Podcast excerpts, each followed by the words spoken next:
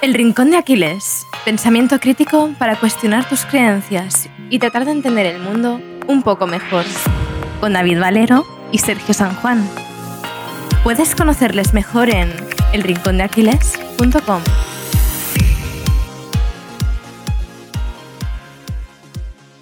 Charlie Munger, el socio de Warren Buffett, es un inversor billonario conocido por su gran sabiduría y su peculiar humor.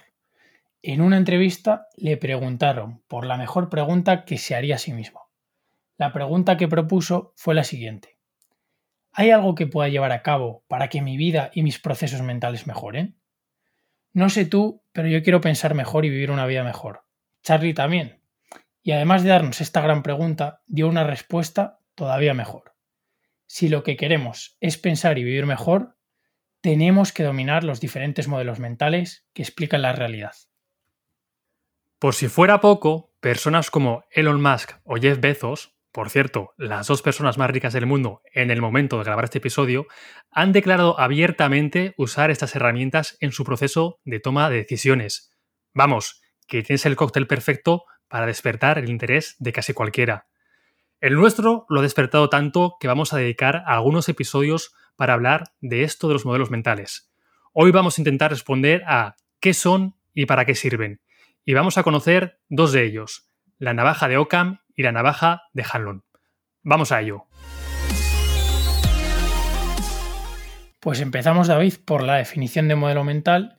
Y básicamente un modelo mental es una representación simple sobre un concepto, una estructura o el mundo en el que vivimos y cómo funcionan estas tres cosas que hemos mencionado. Los modelos mentales son nuestras formas de simplificar el mundo complejo en el que vivimos y nos permiten navegar por él. Podríamos decir que son nuestros mapas de la realidad, porque nos permiten acercarnos a este mundo que nos rodea. Con ejemplos se entiende todo mejor, así que vamos con uno. Si yo te digo perro, seguro que se te viene a la cabeza una idea de perro. Algunos tendréis en mente un chihuahua, otros un pastor alemán. Independientemente del perro que tengas en la cabeza, tienes un modelo de perro que te permite de forma rápida identificar a un perro cuando le ves. Pueden existir modelos mentales de casi cualquier cosa, Sergio, al menos como lo vemos nosotros. Vamos a centrarnos en aquellos modelos que, como ya decía Charlie Munger en la pregunta del inicio, mejoren nuestra vida y nuestro pensamiento. Hoy vamos a conocer dos modelos mentales que nos van a hacer la vida algo más sencilla. Pero antes, un pequeño aviso. Los modelos tienen límites. Esto no es la panacea, cada modelo que vamos a tratar en este y en próximos episodios pueden tener fallos. Los modelos te ayudan a entender lo complejo, pero pagas un precio. Te dejas los detalles por el camino. Por eso es tan importante conocer hasta dónde da de sí cada modelo. Hasta que no entiendes sus limitaciones, no entiendes un modelo. Esto se puede arreglar construyéndote un arsenal propio de modelos y aprendiendo a usar qué modelos son útiles en cada caso. De esta forma, compensamos las debilidades de cada modelo con otros. Pues como has dicho David, en el episodio de hoy vamos a hablar de dos y vamos a hablar concretamente de navajas. ¿Y por qué se llaman así? Porque son herramientas para afeitar, es decir, para quitarnos de encima, la mayoría de opciones improbables. Son atajos que nos facilitan la gran cantidad de decisiones que tomamos en el día a día. Vamos a empezar, David, si te parece, por la de Ockham. Ya nos lo avisaba Confuncio con su frase de la vida es realmente simple, pero insistimos en complicarla. Y es que pensamos que lo complejo es más creíble. Creemos que el éxito de esa persona a la que tanto admiramos se debe a su rutina matutina, donde se levanta a las 3, toma un té del Himalaya con frutos del bosque, que no te sacan del ayuno, que es importante, y se va a correr 5,72 kilómetros en plena naturaleza. Porque si son 5,73 kilómetros, no sirve. Y es que los hacks venden más que la constancia. Pensar que el éxito de esa persona simplemente se debe a que lleva 10 años al pie del cañón, cumpliendo día sí y día también, no es sexy y no vende. Y aparte, como te acabo de decir, no se puede sacar un curso de 999 euros, bueno, 97 sobre ello, pero eso es otro tema. Lo simple, David, nos aburre, pero lo complejo nos fascina. De hecho, Sergio, creo que esta frase lo resume a la perfección. La sencillez es una gran virtud, pero requiere de mucho trabajo para lograrla y de educación para apreciarla. Y para empeorar las cosas, la complejidad se vende mejor. De hecho, Sergio, vamos a poner el autor de esta frase en la descripción del capítulo porque tiene un nombre bastante impronunciable, así que por ahí lo tenéis.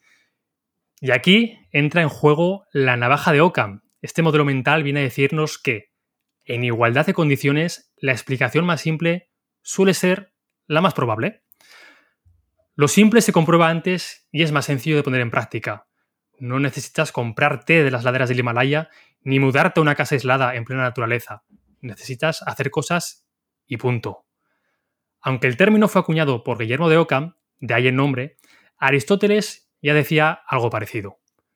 Podemos asumir la superioridad, en igualdad de condiciones, de la demostración que se deriva de menos postulados o hipótesis.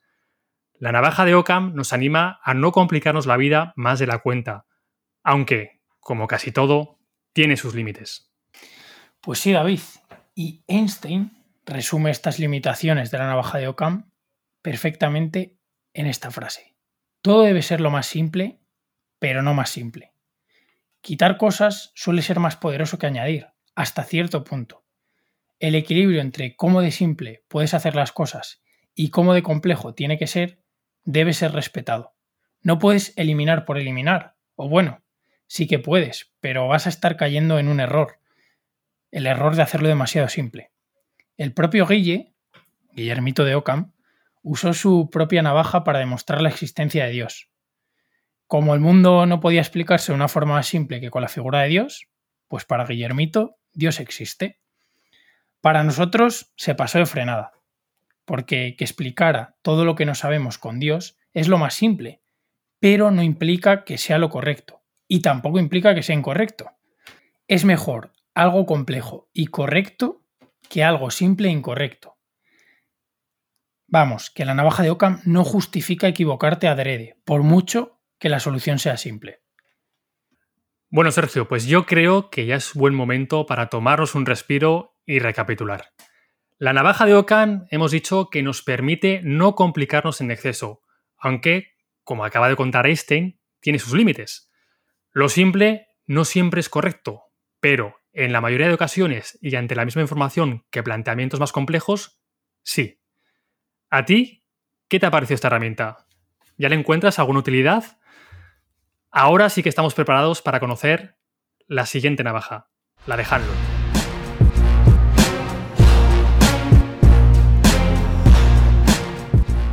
Hay una cita de Denis Diderot que dice así: Condenar a un hombre por malos razonamientos es olvidar que es un imbécil para tratarle como a un malvado. La navaja de Hanlon viene a decirnos que no debemos atribuir a la maldad lo que puede ser explicado por la estupidez. Esta cita fue acuñada por Robert Hanlon, de ahí su nombre. ¿Y para qué nos sirve todo esto, David? Pues bueno, vamos a enumerar tres usos de esta navaja de Hanlon. El primero, huir del victimismo. El mundo no va en contra tuya. Los astros no se han alineado para que no consigas lo que quieres. Muy posiblemente la causa sea otra. Piensa más allá de que el mundo te desea lo peor. Es muy fácil pensar así. Te quitas de toda responsabilidad, pero la mayoría de ocasiones no es lo correcto. El segundo uso es que te permite empatizar con personas de ideas diferentes. Y es que el de izquierdas y el de derechas tienen las mismas intenciones, o como poco son más parecidas de lo que crees.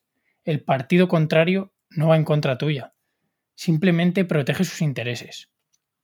Y el tercer uso es que te ayuda a confiar más en las personas que nos rodean. La mayoría de personas cercanas buscan lo que creen que es mejor para ti, y sus errores rara vez se deben a la maldad. Por darle un enfoque más amplio a esta herramienta, podemos quedarnos con que los errores pueden estar causados desde la estupidez a una mera equivocación, pasando por los incentivos. La idea más potente de esta navaja para mí es que la maldad no es la causa más común de los errores. Pero Sergio, esta navaja de Hanlon también tiene unos límites. Como tú has comentado, que la causa más común no sea la maldad no significa que no haya personas con maldad. Ni blanco ni negro, gris. No vivimos en el mundo de la piruleta y te vas a encontrar por el camino a personas que te van a putear. Claro que existen personas con maldad, Sin pasarnos de paternalistas, aquí solo podemos darte un par de consejos. Si ves que una persona actúa por maldad, mejor aléjate de ella. Y el segundo, trata a los demás como a ti te gustaría que te trataran, aunque te traten con maldad. La navaja de Ockham nos ayuda, en situaciones de igualdad, a quedarnos con lo simple. La navaja de Hanlon nos ayuda a no pensar que la maldad es la causa más frecuente de las acciones humanas. Ambas son herramientas muy útiles para simplificar nuestro día a día, sobre todo para decisiones donde podemos dar marcha atrás o tienen poca importancia. Pero, aunque estas navajas afeitan el ruido de muchas decisiones, pueden jugarte malas pasadas si la decisión es irreversible. Pues sí, David, y hay una cita de Bezos que me gustaría decir aquí que precisamente nos dice esto, y es que las decisiones irreversibles deben ser tomadas reflexivamente, con precauciones, detenidamente, con muchas dosis de deliberación y asesoramiento. Si cruzas una puerta y no te gusta lo que hay al otro lado, ya no puedes volver atrás. Pero David, para tomar decisiones irreversibles, yo creo que hay que armarse mejor que solo con dos navajas. Pero esto, si te parece, como el tema de hoy ha sido complicadillo, lo vamos a dejar para otro episodio. Aunque a ti que nos escuchas, si no puedes esperar dos semanas para el próximo episodio, tengo buenas noticias. Y es que grabamos una entrevista con Jaime Rodríguez de Santiago, del podcast Kaizen, sobre toma de decisiones y modelos mentales. Si quieres escucharlo, es el episodio 33 y así ya te puedes meter más de lleno en este tema que acabamos de hablar hoy. Y bueno, ya para cerrar y antes de despedirnos, nos gustaría saber qué te ha parecido este episodio. Si te interesa conocer las herramientas que gente como Elon Musk, Jeff Bezos o el propio Charlie Munger utilizan para tomar decisiones en su día a día. Así que nada, mm, leemos todo lo que nos queráis contar en los comentarios de iBox o en cualquiera de nuestras redes sociales, Twitter e Instagram y poco más. ¿Habéis algo más que añadir? Eso es todo, Sergio. Nos vemos el próximo episodio, próximo miércoles, con una mesa redonda, con dos viejos conocidos de este podcast, que va a estar muy, muy interesante y es una conversación un poco picante. Así que hasta la próxima semana y muchas gracias, como siempre. Si te ha gustado este episodio, compártelo. Puede que a alguien le sirva. Y si quieres estar al tanto de todo lo nuevo, no te olvides de seguirnos en redes sociales y en nuestra web, elrincondeaquiles.com.